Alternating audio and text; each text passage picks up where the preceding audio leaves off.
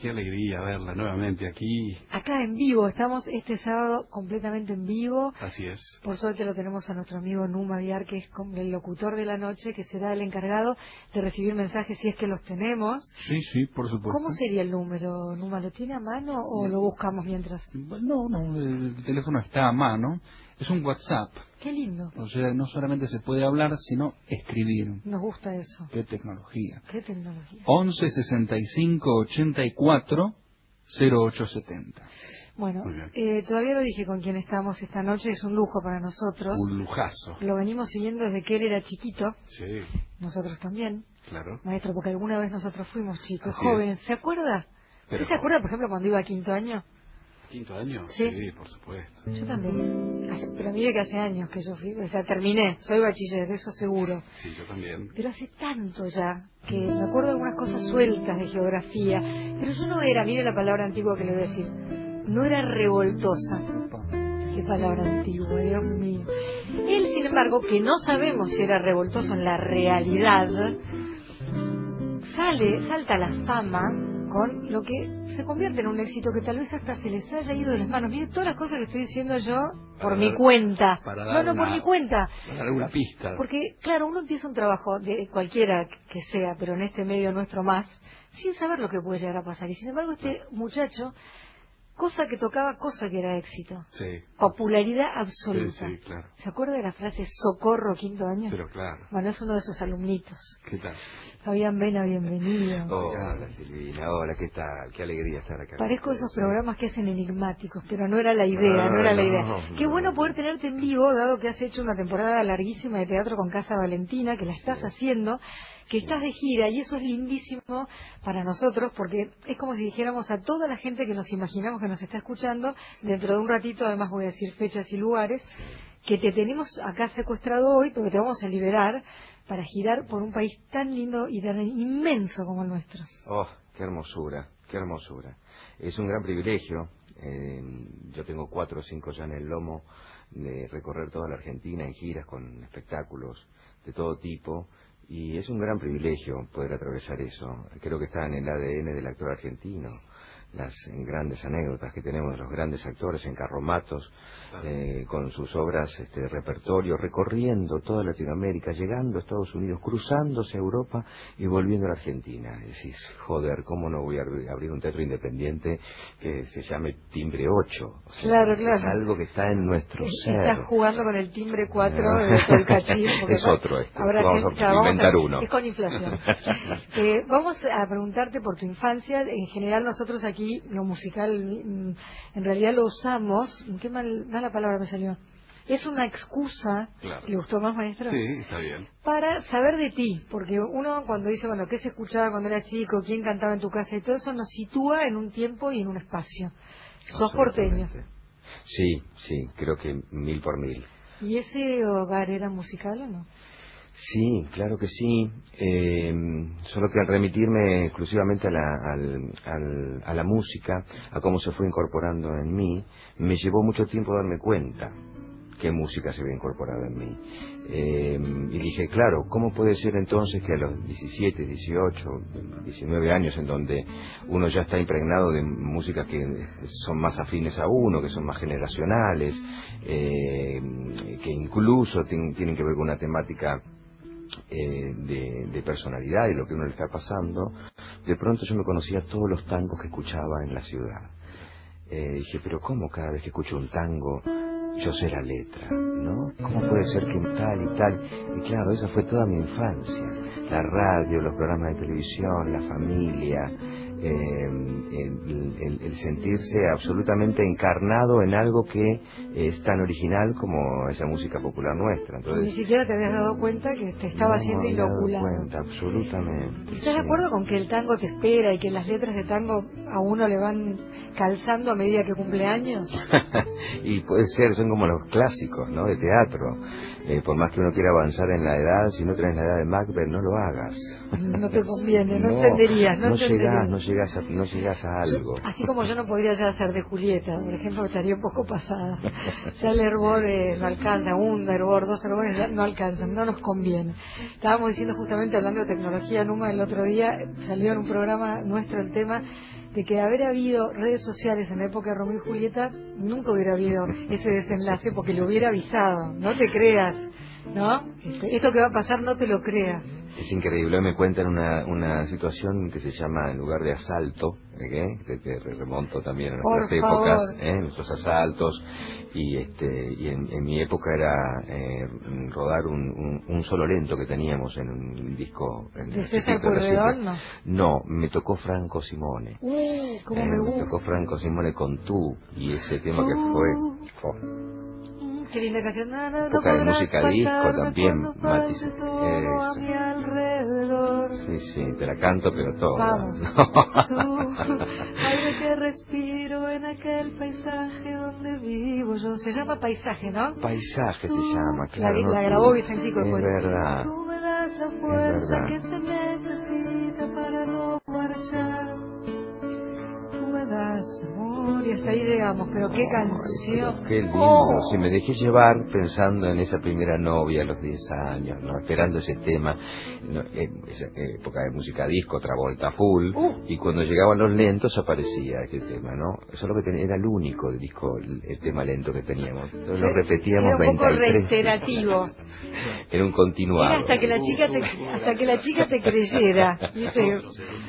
Estamos hablando con Fabián Vena, pues usted recién, usted, señora, usted señor recién prende la radio, porque podría ser que recién se suba al auto, al camión, y este que habla es Fabián Vena, un actor argentino que ha hecho de todo a pesar de su corta edad, maestro, porque es más joven que usted y yo. Quiero que lo sepa, sépalo. Igual cuando hablan de Socorro Quinto Año nos vendemos todos, quiero decir. Yo ni hablar. Pero vos, ¿tenías la edad de quinto año o eras un poquito más grande? Yo tenía, había egresado el año anterior, ¿no? Tenía 18 años. Qué buena idea fue ese programa. Claro, eh, Rodolfo Ledo fue el gran creador, ¿no? El, de alguna manera llevar adelante a los jóvenes, esa generación que somos nosotros de actores que éramos jóvenes, pero que esa generación mía estaba plagado de actores buenísimos y él dijo, bueno, eh, de alguna forma saquemos a los jóvenes de los programas de la tarde y llevémoslos a la noche. Ah. Entonces empezó a generar un, un, espacio ahí ganado. Una gran fidelidad del público por el, por el horario, ¿no? Porque daba para que lo vieran los grandes y se preocuparan por estas generaciones. Sí, algo de eso pasó con Socorro Quinto Año, ¿verdad? Es verdad. Este, bueno, pero fue un, un, gran creador de, de, ese espacio y, y para mí fue eh, lo que digo es siempre una especie de puente de oro hacia, hacia la televisión sin perder eh, las, las banderas de la ética del laburo de, la profesión del teatro, ¿no? Una cosa como te explican y te enseñan y, y, te manifiestan lo que es el teatro y en el teatro y otra cosa es el avance de, ese oficio en la televisión, es muy distinto. Que puede llegar a llenarte de vicios, de tics. Ya lo creo, ya lo creo. Una época que me pasé varios años solamente haciendo televisión eh, y de pronto al tercer año eh, agarró el libro, empezó a leer la, tercera temporada, verdad consecuencia fue, ah. y hacía como dos o tres meses, tres meses que no grababa. Entonces este, me fui de vacaciones, muy raras veces el actor puede irse de vacaciones un buen tiempo sabiendo que cuando vuelve viene a hacer algo eh, que le gusta, ¿no? Y, y, con éxito y demás. Y me acuerdo que agarro los dos libros, eh, contento de estar en casa con los dos primeros libros, y empiezo a leerlos y al leerlos eh, empiezo a actuarlos. Y de pronto me di cuenta que la mitad del cuerpo no desde el pecho te diría para abajo estaba completamente muerta o sea dura no se no se movía. Había algo que mi actuación pasaba por los brazos por la cara por el por el, plano medio y el plano corto. Pero directamente y ahí dije uy qué peligro que es la televisión en ese sentido sí. Además de éxito en éxito peor todavía porque ¿no? te atrapa, por lo que cuentan los actores, las jornadas de grabación son eternas, entonces también a veces uno ve que hacen tele y teatro, pero es muy apolíneo eso. Bueno, eso de alguna manera también, si uno hace teatro todo el tiempo, te, te pone de frente con tu limitación constante, que es lo que pasa a veces en el teatro, ¿no? Es como la vida entonces. Y puede ser, Puede ser, seguro. De hecho, nosotros tratamos de retratar a la vida de manera escénica. Eh, pero sí, ya no. Tenés revancha el otro día. Tenés mm. revancha el otro día. dijiste tango, el maestro Morgado se salió de la vaina, porque él toca lo que sea, ahora No está tocando. Serrat, pero... Claro. Qué lindo eso. Eso es Serrat. ¿Y un tango decía? No, él dijo que sin darse cuenta el tango lo había lo había colonizado, que qué palabra me salió también rara. Pero, ¿qué tenías de tocarle? Que usted quiera.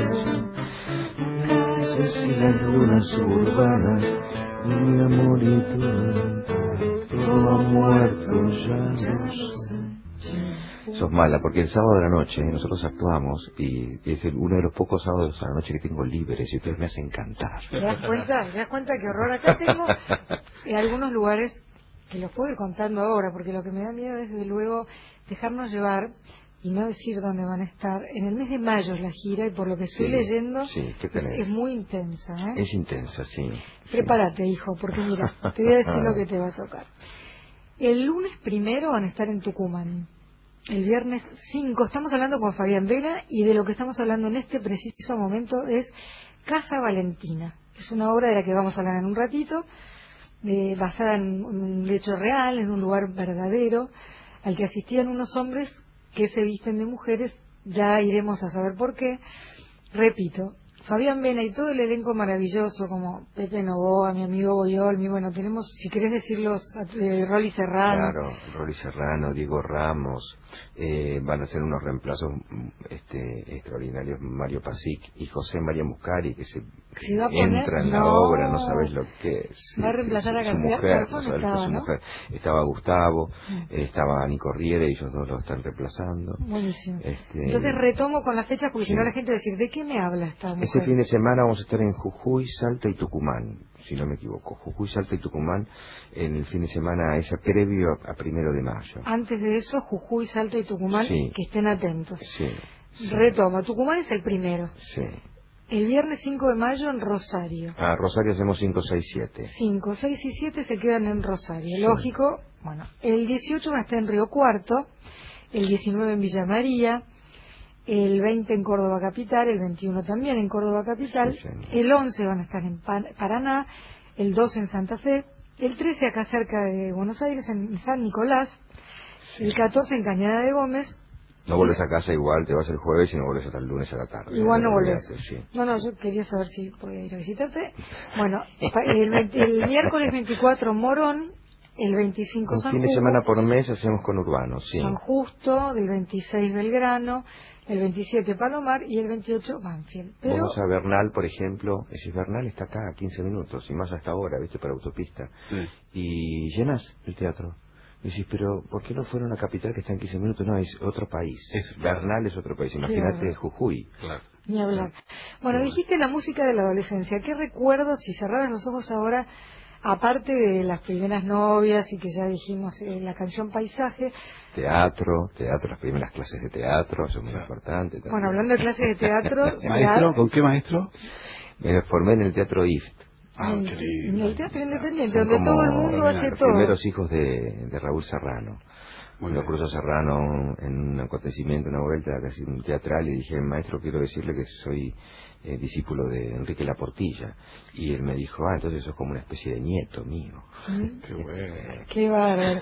Bueno, en abril vos también vas a dar clases para niños y adolescentes.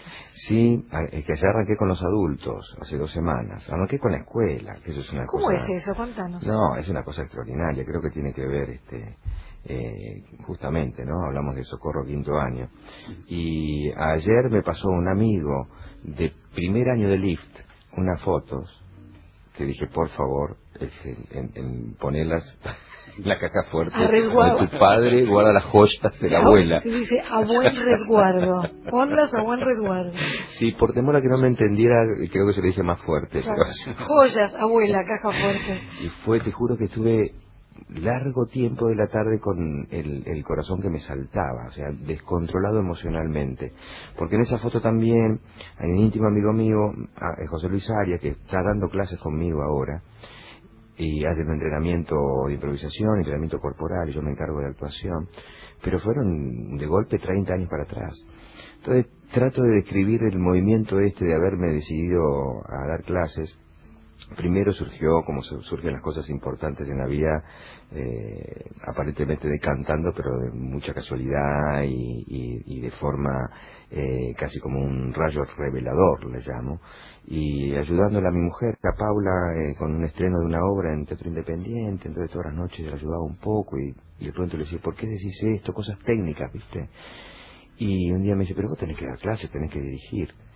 Y yo siempre me negué, creo que era eh, conscientemente negado, porque decía, voy a, son roles muy importantes, la, la, el, profesor y el director, son roles que yo tengo también muy marcados, y creo que me va a quitar energía si me meto en ese mundo, a la energía que yo necesito para actuar. Y es al revés. No solamente es al revés, sino que eh, salí adelante casi con algo eh, que lo llamo casi un movimiento de física cuántica, ¿no? Porque en ese momento de los 17 arrojé una piedra y al 30 años después me di vuelta, la agarro la piedra y dije, ah, claro, ahora entiendo todo. Entonces terminamos la primera clase con, con mi amigo Pepe nos dimos un abrazo fuerte, decíamos, pero al final es verdad, nos estuvimos preparando 30 años para dar estas clases. Qué bueno. Así que es, ese fenómeno lo que Estamos esta noche compartiendo letra y música con el señor Fabián Vena. Esa voz aterciopelada es la de Fabián Vena. Vos me llevas a eso, no una, olvídate. Una voz preciosa, la de Numa. ¿Tiene algo para contarnos, Numa, antes de ir a, este, esta pausa que tenemos que ir? Bueno, nuestro WhatsApp, ya saben, 11 65 84 08 70. Jennifer Ulloa, fiel oyente, excelente programa, hermosa música de tango, Morgados, Tour, bellísimo, Silvina, Cristina de Palermo, qué linda la presencia de Fabiano en el programa, crecí con él también, ¿sabe cantar? No, no, perdón. Que se. Bueno, ya volvemos eh, en este programa en vivo de Letra y Música en esta radio que nos encanta. Tu ritmo está en Radio Nacional. AM 870. Vos vas a decir, eh, no, vos no. Hay gente que puede decir, eh, Luis Miguel. Nacional se puede permitir algunos gustos. Pocas veces he escuchado un cantante que tenga esa cualidad. Juntar a Héctor Larrea y Bobby Flores para ponerle música a la noche. No culpes a la noche, no culpes, no sé cómo se llama exactamente. Era un tema de los Jackson Five. Mirá lo que te traje. La banda de Michael Jackson, que había que cantar eso. Había que cantar. Y canta. No, Luis Miguel elige unos repertorios que dan envidia cuando lo Cuando agarró los boleros de Manzanero, que todo todos lo teníamos a mano y nadie los usó. ¿eh? Sábado, desde las 23. Se agarró Todo lo canta bien este chico. Manzanero tiene un póster de Luis Miguel en la sala. 10 de la noche, 22 minutos. Radio Nacional, Sonido Federal. Soy Ana de Córdoba Capital. Augusto de Santa Fe. Escucho Radio Nacional. La radio que me acompaña. Y siempre escucho Radio Nacional. La más plural. Les mando un gran saludo. Nacional, 80 años. Todas las provincias en una sola radio. Tiene la radio cerca las 24 horas. Búscanos en Facebook, Nacional AM870. Un viaje por la banda de sonido de nuestras vidas. Letra y música por Nacional.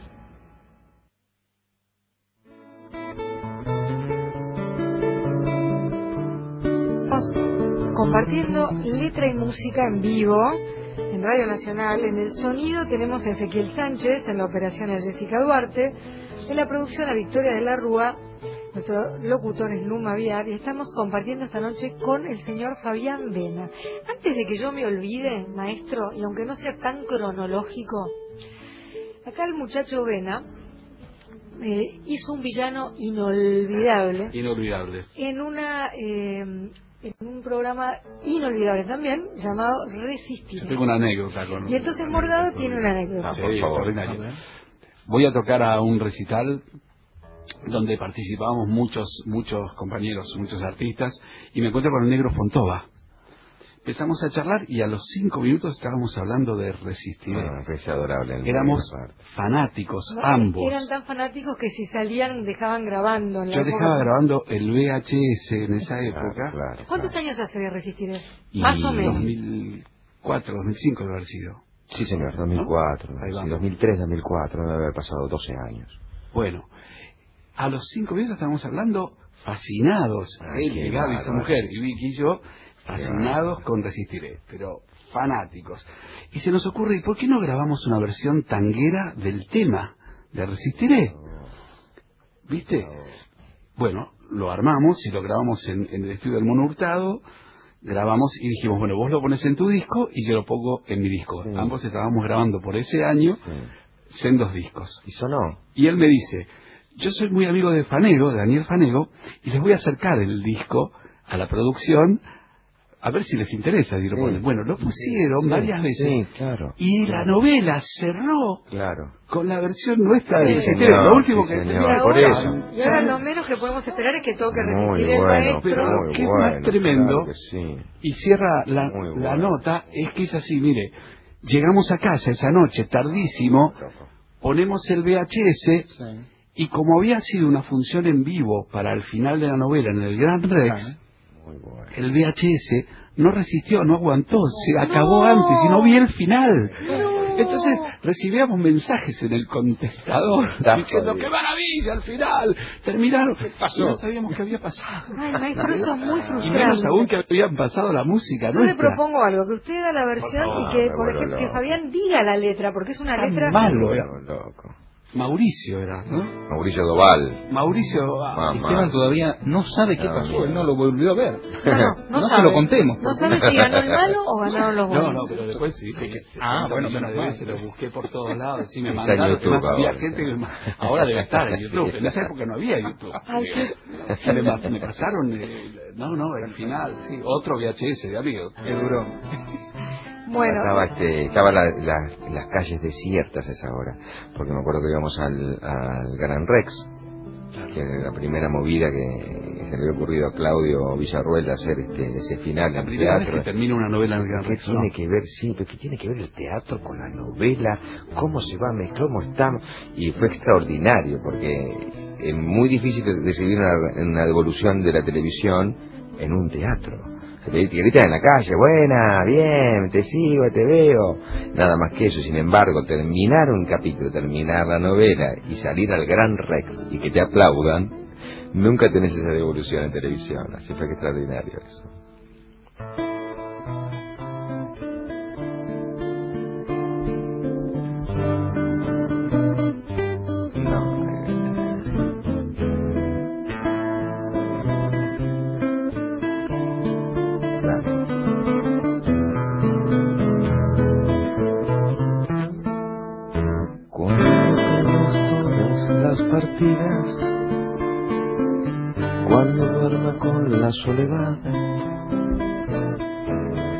Se me cierren las salidas, la noche no me deje en paz. Cuando sienta miedo del silencio, cuando cueste mantenerse en pie, cuando se revelen los recuerdos y me pongan contra la pared. Qué letra, ¿no? Resistiré, erguido frente a todo. No volveré de hierro para endurecer la piel. Y aunque los vientos de la vida soplen fuerte, Soy como el punto que se dobla, pero siempre sigue en pie. Resistiré para seguir viviendo.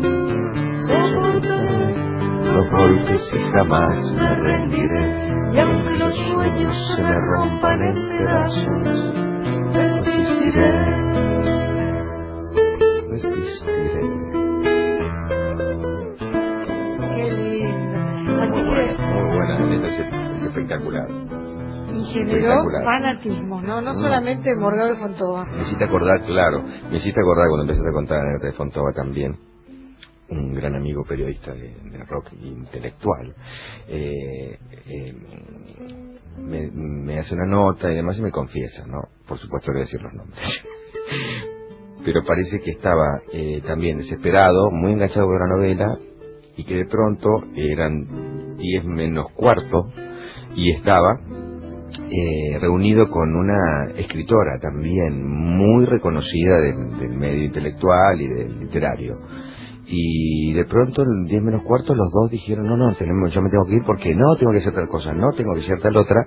Y al tiempo se confesaron que salían corriendo a ver resistir. Qué bueno, qué maravilla. Son las diez y media de la noche, estamos en vivo por Radio Nacional, imaginándonos que estás en cualquiera de los maravillosos lugares que tiene nuestra Argentina, escuchando a Fabián Vena, sus anécdotas, algunos de, las- los pasos por la tele, y no quería dejar pasar más tiempo sin que nos cuentes lo que se pueda de Casa Valentina, porque muchas personas todavía no la vimos, y los que la van a ver en esta gira que inician ahora prontito, ¿qué pueden esperar?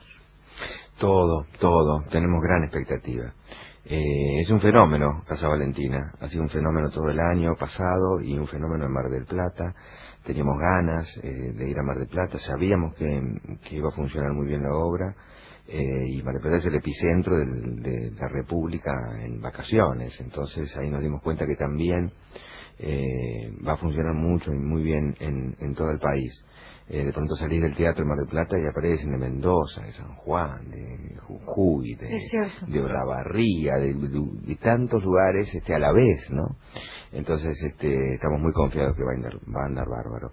Casa Valentina es un fenómeno teatral, supongo que porque tiene muchos condimentos importantes. Primero uno de ellos es la originalidad, más allá de, eh, de un hombre, un actor vestido de mujer, que no sería demasiado particular, porque ya hay muchas obras al respecto, en este caso tiene que ver con que eh, no está relacionada con la sexualidad, no son travestis, no son homosexuales, sino que son hombres heterosexuales que tienen la actividad de, de vestirse de mujer y hasta sentirse eh, como mujer, ni siquiera tienen la intención de imitar a una mujer.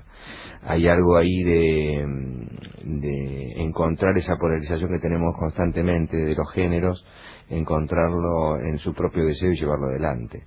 Son para mí seres heroicos. Mm, En general hemos conocido sus historias porque hay asociaciones de crossdresser en el mundo aquí en. Argentina. Crossdressing. Crossdressers. Eh, y nos han contado historias extraordinarias que tienen que ver justamente con haber sentido toda la vida esa necesidad, vestirse de mujer escondidas desde chicos, darse cuenta que no pasa su sexualidad por ahí, en general están casados, tienen hijos, y que a escondidas pueden hacerlo. Algunos tienen la suerte de conectarse con otros, entonces se reúnen en, en- en lugares, en, en- en casas, en donde pueden estar dos o tres horas vestidos de mujer, se sacan fotos, toman algo, se sienten mujeres y vuelven a su vida. Y hay algunos que tienen la suerte de poder contárselo a su mujer y poder compartirlo y que la mujer acepte Que no esa sea actividad. clandestino. Y que no sea clandestino, sí. Eh, bueno, habla de muchas cosas, ¿no? A través de mucho humor, es una comedia eh, encima que la agarró Muscari, entonces la llevó muy arriba también, donde hay Claro. una diversión y, un- y un- y una atracción con- constante, estar pegado ahí mirando la obra, qué es lo que sucede. Eh, hay un mundo ahí interior de una obra muy seria, escrita, escrita de manera muy seria, ¿no? Habla del deseo, habla de, de salir adelante más allá de, de la sociedad, de lo que el otro piense, y, y bueno, ahí están estas mujeres. Fabián, eh, al tiempo que ellos se tra- travisten, aunque no sean travestis, se visten de otra manera, ¿cambian la personalidad o se mantienen como son, pero con otro aspecto? Em, bueno, vos sabés que yo supongo que les debe cambiar un poco la personalidad. Me da la sensación. Ellos sienten, eh, digamos, nosotros estábamos preocupados y decimos, cambian la voz. Se, se maquillan tanto que parecen este, drag queens. Eh, ¿Cómo es? No, sin embargo, cargan en su interior, evidentemente, una feminidad que no les hace falta remarcar. Claro. Entonces, como no son tampoco actores, sino cambiarán la voz, o probarían, en todo caso la suavizan un poco, hablan un poco más lento. Eh, y anécdotas extraordinarias, ¿no? Como aquel que tiene un trabajo demasiado macho alfa y que está esperando el viernes a la noche para descansar de eso, descargar eso. Y vos sabés que... Debe fue ser un trabajo ser el macho alfa todo el tiempo. fue, ma- fue muy difícil encontrar a la mujer de cada uno porque viene de lugares en donde hasta uno se puede llegar a permitir también, ¿no? Pero una vez lo sentí también, a mitad de año, año pasado, plenas temporadas en, en plena temporada en Buenos Aires, muchas funciones ya, y yo con mi vida de loco, la familia, los chicos, eh, estaba grabando en el programa cuatro con el de mi mujer, así que Claro, somos claro. muchos. Eh, eh, grabando en el programa de, de Suárez el año pasado, corriendo, corriendo, corriendo, y de pronto llegué como a un final de semana, eh, salgo de la grabación, me siento en el auto y digo, ay, qué suerte que voy a hacer un rato de mujer. Claro. Y tuve esa sensación que en realidad en mí, que está muy de manifiesto, es este la idea de- del teatro, ¿no? El teatro como idea de juego, como idea de ser otro, eh, ya directamente para mí es como ir a jugar a la pelota. Pero logré sentir como un, un bordecito de lo que ellos pueden llegar a sentir cuando Claro. hacen esto. Qué suerte que voy a relajar un poco esta locura de llevar adelante el Yo- mundo como hombre, Y ¿no? yo que soy mujer digo, qué amor pensar que ser mujer era relajado. Numa, ¿tenemos algo por ahí? Sí, nos escribe desde Rosario, Graciela, ansiosa por verlo en mi ciudad. Bellísimo el programa de hoy con Fabián. Paula de Caballito, me encanta convertir las noches de los sábados con ustedes. Gracias, Numa. Maestro, ¿qué está tocando? Ay, wow, eso, claro. John Lennon.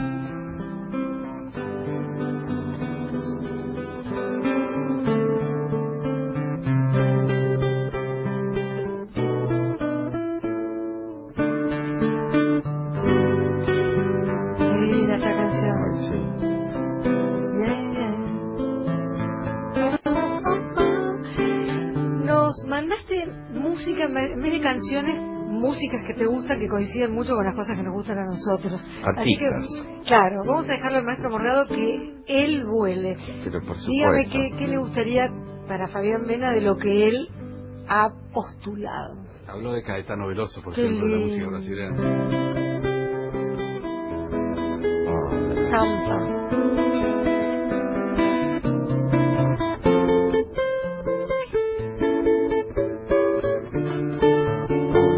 Indiferente, algo así.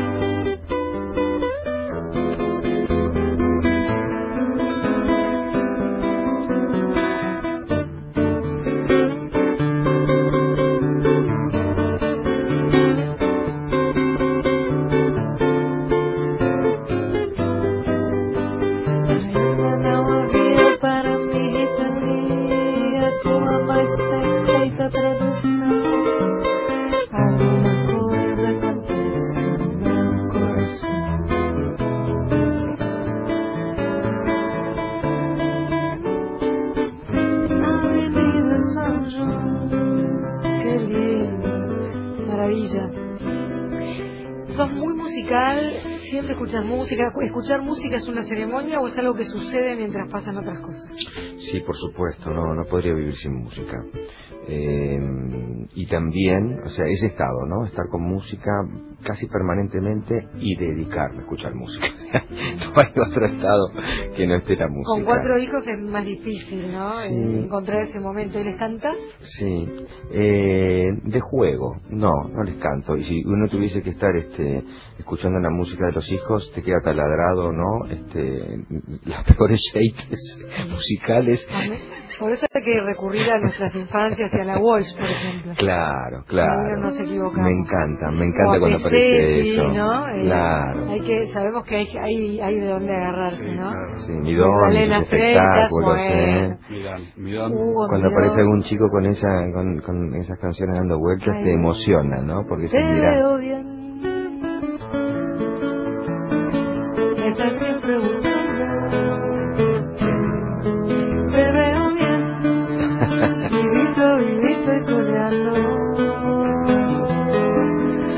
Cuando era chica, jugaba con. No, soñaba con ser grande. Esa era la tenuta, que ahora está en España. Nos estará escuchando, Andrea Ay, qué divina, ojalá. Andrea, por Mm, favor. Qué persona tan divina. Qué divina. Bueno, Hugo Midón, o sea, tenemos que recurrir a Carlos Gianni y Hugo Midón. Claro. Ay, qué lindo. Qué lindo. Bueno, mientras yo sueño con Hugo Midón y lo homenajeamos desde acá, porque nos dio tanto, tanto, tanto, y de suerte que sigue estando Carlos Gianni y que las obras se vuelven a poner, eso es Es buenísimo. verdad, sí, claro que sí. Así que no hay que dejarse invadir por lo que consideramos que no vale la pena. Bueno, estamos con Fabián Vera, esto se llama Letra y Música, es sábado de la noche, creemos que ningún amigo está en cana, y ¿qué hora? 11 menos 20 pasadas, quédense porque ya volvemos.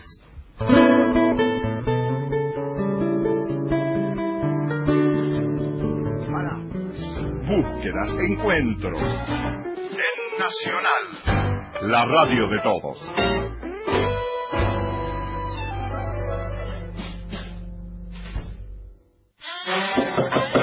Hola, ¿hay alguien ahí? Sí, dale, ¿quién anda ahí? ¿Hay alguien ahí? Estoy escuchando mucho ruido. ¿Hay alguien? ¿Hay alguien Nacional, los chicos también tenemos un lugar. ¿Hay alguien ahí? Un programa para gente chica, con Vanina Judkowski. ¿Hay alguien ahí? Los esperamos. Domingos, 15 horas. Escuchar Nacional. La radio de todos. 10 de la noche, 40 minutos.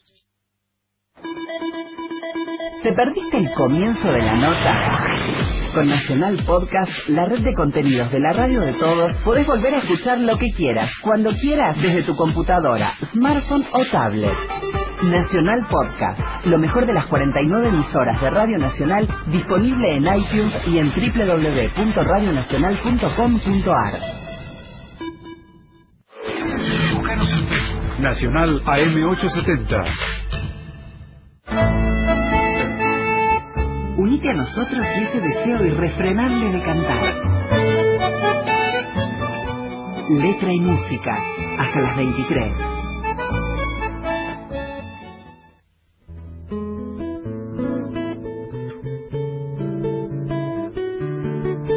Maestro Morgado, vio que yo dije que creemos que ningún amigo está en cana porque dije sábado de la noche y pensé en dinosaurios, los dinosaurios de Charlie García. ¿Te gustaba Charlie? Sí, cómo no me va a gustar Charlie. Claro que sí. Fue parte de mi generación absoluta. Y esa parte en la que dice, no estoy tranquilo, mi amor, hoy es sábado la noche, un amigo está en cana. Oh, mi amor, desaparece el mundo. Si los pesados, mi amor, llevan todo... Bueno, el fondo de los dinosaurios, ¿no? Justo esta semana. ¿Cómo empezaba la canción, más o menos? Eh, los amigos del barrio pueden desaparecer. Persona que amas puede desaparecer. Los amigos del barrio pueden desaparecer. Pero los dinosaurios van a desaparecer. No estoy tranquilo, mi amor. Hoy es sábado noche, un amigo está en cara. Oh, desaparece el mundo. Si los pesados, mi amor, llevan todo ese montón de equipaje en las manos. Oh, mi amor, yo quiero estar liviano. Cuando el mundo tira para abajo, es mejor no estar atado a nada. Dios mío, Imaginen a los dinosaurios en la cama. Dios mío, por favor. En la cama, Bueno, Charlie, acor- ¿te acordás? Por ejemplo, yo tuve el disco Vida de Sui Generis, fue lo primero. Vos tenés una hija que se llama Vida, que no es poco. Y me, me cagaste la anécdota, pero... ¡No! Mentira. Cielo y vida. ¿Y cielo más por qué? menos, más o menos. No me digas en Por serio. vida. Eh, claro. Ay, no, pero nunca. Yo Bueno. soy medio, tengo esas cosas, Mike. Sí, usted Yo soy tiene. medio vidente. Solo que, Sí. que no sé si elegir el horario, sino que Apareció. un consultorio. apareció cuando apareció el nombre, claro. ¿Cómo no relacionar con... eh, aparecieron en... Vaya uno sabe por qué, esas cosas del destino. Cielo y en mi vida casa, son hijas de Fabián Vena y a Inés Esteves. Y después tenés un varón Y ahora tengo un varón Valentino, Vena Valentino. Morales, con mi mujer Paula. con Paula Morales. Este, vos sabés que en 13, 14 años de pronto aparecen en- al, al- al lado de un Winco. Este, esos, eh, eh, incluso no era Winco, que eran esos grandes. Combinado, ¿viste? un combinado. señor, sí señor. Aparecían discos de Julio Sosa, de folclore y demás, y aparece de la nada. Disco precioso, Mediterráneo de Serrat. Ah, O vida de Sí, sí, sí. sí, tapa doble así, ¿no? Doble Amarronado, era amarronado. amarronado, ellos dos tiraditos sentados contra una pared. Y por supuesto que yo escuchaba eso y Dios mío. qué por viaje, favor, ¿no? Qué qué viaje, sí, cantar esas canciones.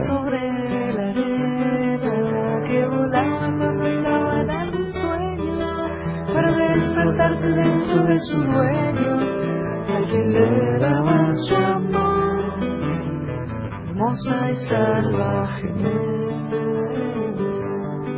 Qué locura, por favor.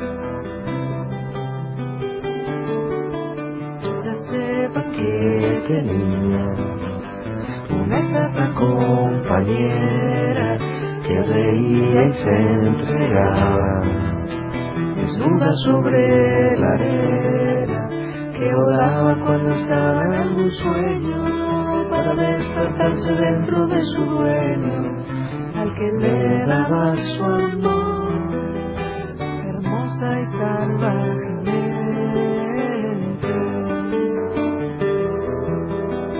Para, pa, pam, pam, pam. muy lindo maestro Hay que ensayar, Morgado. ¿eh? Por favor. Sí, no, no. No, ahora No. sí. Hay que cantar vena, hay que cantar vena. No, yo también, No, pero jugadora esto- te la cantás Yo todo. creo que es un derecho a cantar.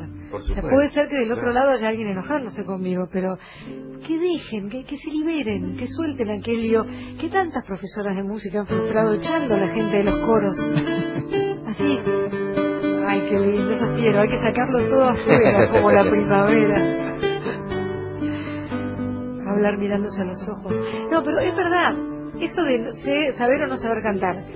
Hay gente que no le han dado la oportunidad. Que no nos han dado la No, y oportunidad. parece que, lo- parece que los grandes maestros de, de- de la técnica te dicen, bueno, llega un momento donde estás frente al micrófono y solo te resta cantar. ¿Te, te ha pedido la profesión que cantes alguna vez? Todavía no, estoy esperando. ¿En serio te gustaría? Sí, por ahí sí. Me llegó hace tres o cuatro años una, una comedia musical muy interesante, pero relacionada con el tango. Y dije, bueno, el tango puede ser que me arriesgue porque en- por ahí en la ducha, viste, uno empieza a liberarse. Me gusta la idea de, eh, de salir a, justamente a, justificarme el tiempo tomando clases de canto. O sea, me gustaría tomar clases de canto verdaderamente. Claro. Tendría que tenerlas en mi haber, pero nada, me especifiqué demasiado con, con cierta otra rama del, del, del laburo. Pero si, si la profesión así lo exigiera, te pondrías a estudiar con el rigor con que estudias todo. Absolutamente, estoy O sea que esa excusa. productores, productores, eh, escuchen. Numa, ¿tenemos algo por ahí? Gustavo, qué grande Fanego y Vena. Saludos desde Vietma, Río Negro. María de Recoleta, fui una de las privilegiadas que estuvo esa noche en el Gran Rex. Y aunque todavía rechazo a su personaje, lo admiro mucho. Mucho lo pone como raro. Y no sé, bueno, lo admiro mucho a Fabián y puedo decir que lo quiero. Le costó, ¿eh? Cuando haces un malo tan malo, ¿te pasa que la gente te toma idea, como decía una amiga mía? En este caso era tan malo que me tenían miedo. Mm. Así que aproveché un poco la distancia, ¿viste? Qué lindo, ese sí que debe ser un desahogo, poder hacer un montón de maldades Muy permitidas. bueno, no, muy bueno, muy Era bueno. una y, entrar, moral. y entrar a un lugar, entrar a un lugar, yo encaraba un lugar y, y los 10 pastoricas se abrían. Ay, qué lindo. Como Sí, la las aguas. A dos, este, a dos metros me miraban todos. Qué lindo, qué lindo. No me daba cuenta, yo hasta que me di cuenta que sí, que se alejaban. Me miraban y un poco se asustaban. Encima, claro, cargas, este, cargaba el look todavía porque tenía el, el pelo de, de- cortado de esa forma y era el mismo, o sea, pero caminando. Me cruzaba en un negocio y se asustaban. Sí. Por un rato, aunque sea. Maestro, lo hemos nombrado Serrat más de una vez esta noche, pero no, no hemos desarrollado. Mediterráneo, dijiste hace un rato, o sea, ¿te gusta Sí, justo esa? Mediterráneo, Mediterráneo. Que últimamente ha sido un tema que más de una vez se ha tocado para reflexionar sobre la cantidad de vidas que se lleva el Mediterráneo en esta Sí. crisis humanitaria que estamos viviendo. Hay un video fantástico. Hay dos. Extraordinario, yo vi uno, ¿eh? Extraordinario, se te pone a Hay de uno de hace muy poquito que está que son muchos artistas cantando la canción. Sí. Y hay una cosa que hicieron que fue una experiencia en un parque eh, donde tocaba una, una orquestita de cámara. Digo, eh, la orquestita sonó muy peyorativo. Yo tendría hasta que estudiarme cuando es cámara, cuando es un- una, un, haber sido un cuarteto de cuerdas, no, no lo puedo asegurar, cuando lo googleen lo van a ver. Entonces se acercaban mamás con sus hijos, abuelas, todo muy lindo, y cuando tenían la atención de todos, mientras sonaba Mediterráneo, iban descubriendo unos supuestos cuadros que podían haber sido de cualquier cosa, y no eran otra cosa que fotografías tremendas de la crisis humanitaria, de bueno, de la gente que, que trata de sobrevivir en una balsa y ahí se quedaban como mudos y ya nadie se iba de porque ya estabas eh, primero era esto esto la música preciosa y luego la cruda realidad y los, los niños mirando a sus mayores como preguntando con esos ojitos ¿por qué pasa esto?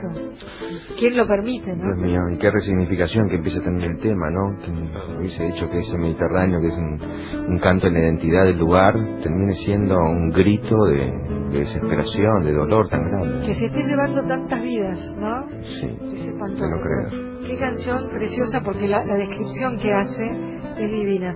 Mientras buscamos la letra para no faltarle respeto a este muchacho que queremos tanto, maestro Morgado, qué bien toca, ¿no? Muchas gracias. Todo. Me acabo de dar cuenta. Soy cantor, soy embustero. ¿Puede recitarla con esa voz preciosa que tiene usted? Si quiere cante y si quiere recite, Fabián. Quizás porque mi niñez sigue jugando en tu playa y escondido tras las cañas duerme mi primer amor. Llevo tu luz y tu olor por donde quiera que vaya. Y amontonado en tu arena guardo amor, juegos y penas.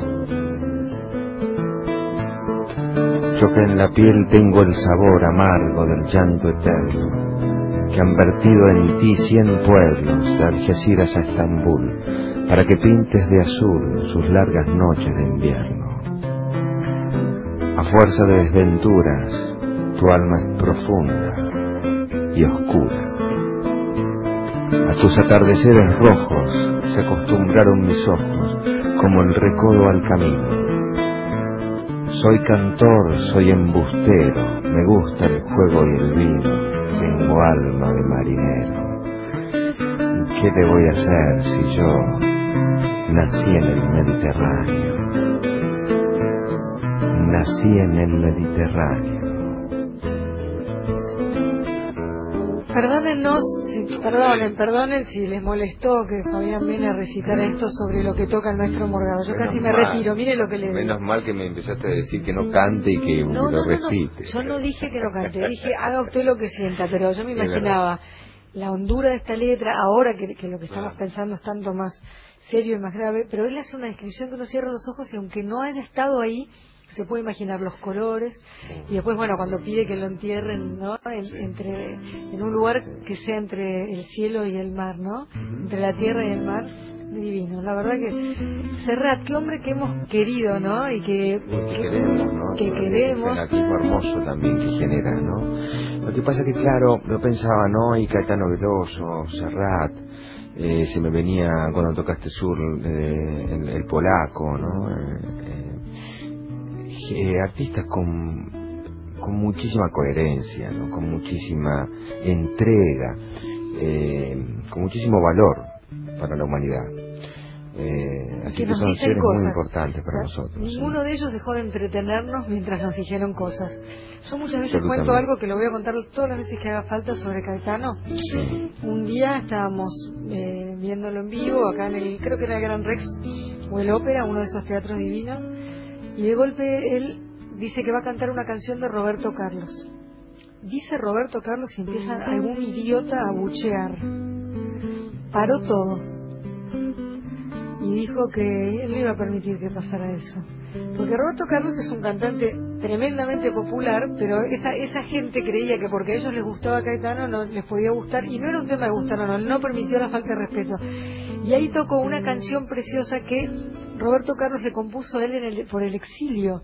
Estaba mm, Caetano en Londres, Sí, claro. completamente perdido, debajo de los caracoles de su cabello. Es una canción preciosa. Bueno, el teatro entero quedó mudo, después fue una ovación. Claro. Pero haber sido testigo de un momento así, Justamente me despierta Caetano eso. Para mí es el, es el paradigma de, del, del desprejuicio. ¿no? claro. es este eh, para mí es el ídolo de la coherencia y de la generosidad bien que son los brasileños mucho mucho tienen mucho más eso que nosotros el otro día Bobby Flores pasó este tema de justamente esa gira que hicieron esos discos que hicieron eh, Roberto Carlos con Caetano Veloso homenajeando a Joel Gilberto y joder, llenaron todos los estadios, pas- pasearon por todos lados y, y se entregaron uno al otro, ¿no? Eh, esa generosidad de artista, ¿no? Ese juego, ese compartir, no esa, Somos esa cosa presos de cada, cada, cada prejuicio que tengamos nos hace presos. Cualquiera sea el prejuicio. Ignorantes, ¿no? Sí, sí, no, no nos conduce a nada verdaderamente. No, y además yo creo que hasta se llega a la guerra por no conocer al otro, por no preguntarle qué le pasa, por no identificarnos con el, con el... Bueno, es que lo desconocido produce mucho miedo. Sí, y claro. algunas personas son muy peligrosas y su miedo los lleva directamente a la guerra. Lo que pasa es que no admiten su miedo. Son incapaces de vestirse de mujer para la casa Valentina. sí, eso seguro que sí. Bueno, van a quedar como cuatro minutos que ustedes van a decir cómo los administran musicalmente, no sé. ¿Qué otras cosas te encantan? O te han formado, ¿no? Porque a veces nosotros preguntamos por la música que a nosotros nos gusta o nos ha gustado, pero también reconocemos que nos ha marcado una música que a lo mejor no fue la que después nos acompañó, pero que sí tuvo que ver con algún momento. Así como Resistiré Sí, tenía su sí. tema musical. ¿Hay Sí. algún otro trabajo tuyo que tuvo una Justamente música? esto que decís, eh, nunca pensé que me iba a marcar tanto un artista para definirme mi gusto musical para el resto de mi vida. O sea, haber conocido a Astor Piazzolla en un Wow. momento de mi vida, Vamos a dejar eso para el final final. Ahora que déjelo hablar porque con eso vamos a cerrar. Porque el maestro Morgado usted le dice Piazzolla y bueno, y es más fuerte que él porque le ha dedicado mucho de su Claro, tiempo. Dios Y, mío, y bueno, qué. ¿qué es Piazzolla para, para un músico, maestro Morgado? Y es, es una catedral, es un universo, es un algo que permanentemente redescubrís. Y además eh, aparecen nuevas músicas que llegan Claro. porque se empiezan a, a tocar y se empiezan a grabar para distintas formaciones. Y hablando de prejuicios, qué hombre que tuvo que sufrirlos, ¿no? Y la tuvo que pelear, aún hoy mucha gente hoy. lo discute co- como que no es tango. Y en realidad es una música universal, como diría Armeto Pascual, ¿no? Absolutamente. Músicas universales que tienen el tango su anclaje, pero lo podés llamar como una superación o una... eh, un adelantado absoluto, ¿no? claro, Una buena noticia es que la radio va a hacer un homenaje el 12 de abril a Astor Piazzolla. qué bueno. Bueno, estamos por terminar el programa. Fabián, no tenemos más que palabras de agradecimiento, porque esto te lo digo muy en serio. Cuando uno hace una, eh, yo digo uno como si yo supiera, pero una temporada de teatro es muy exigido eso, y cuando estás encarando una gira también. Así que sacarte de tu hogar un sábado a la noche es algo que valoramos muchísimo y sabemos que la gente que nos está escuchando también lo valora. Quiero agradecer nuevamente a Ezequiel Sánchez en el sonido, a Jessica Duarte, que está en la operación, a Victoria de la Rúa, que es nuestra productora, a nuestro lo- locutor Numa Viar, a este espacio maravilloso que nos da Radio Nacional. Y si te parece, así como se lo regalamos a todo el mundo, especialmente para vos, un cierre musical a cargo del maestro Morgado que interpreta como los dioses a Astor Piazzolla y que la operadora se lo lleve cuando el tiempo así lo diga. Gracias a todos por haber estado ahí. Hasta el sábado que viene.